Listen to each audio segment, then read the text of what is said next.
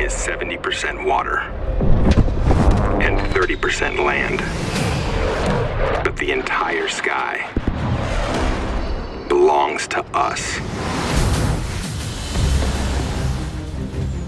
这是一支举世闻名的军队，它的历史源远流长。Royal Canadian Air Force，加拿大皇家空军。 他负责加拿大军队所有的飞机行动，确保领土安全，并为加拿大皇家海军和陆军提供飞行支持。在这支部队里，有这么一位叫做 Russell Williams 的空军上校，他是该国最大的军事空军基地 CFB Trenton 的高级指挥官。这里是整个国家灾害救援中心的所在地，也是加拿大开展国外航空运输业务的重要枢纽。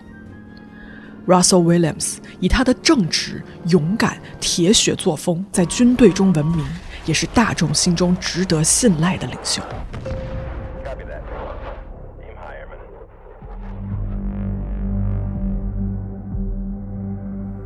然而，在这个充满着聚光灯和赞美的另一端，一个叫做 Tweed 的小镇，让人毛骨悚然的事情一件接着一件发生。他们从偷窃内衣、猥亵，一路升级到了袭击、强奸，最终虐待和谋杀发生了。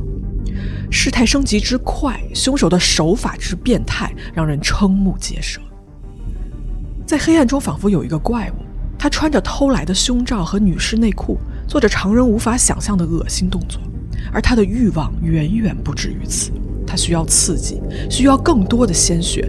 没有什么能阻止他的下一步行动。直到有一天，有一个精巧无比的陷阱被设计好，等着这个怪物自投罗网。这是一个追逐与反追逐的故事，这是一个充满了极致的矛盾和反差的故事。它让加拿大整个国家，让欧洲王室都为之震动。有人评价说啊，听完这个故事，你会觉得这个世界上没有一个地方是绝对安全的。真的是这样吗？那就留给你来听，你来评判吧。黑猫侦探社下周一三月四日发布付费单集，欢迎去小宇宙、网易云、喜马拉雅、荔枝、爱发电购买收听，内容精彩，别错过。我们下周一不见不散。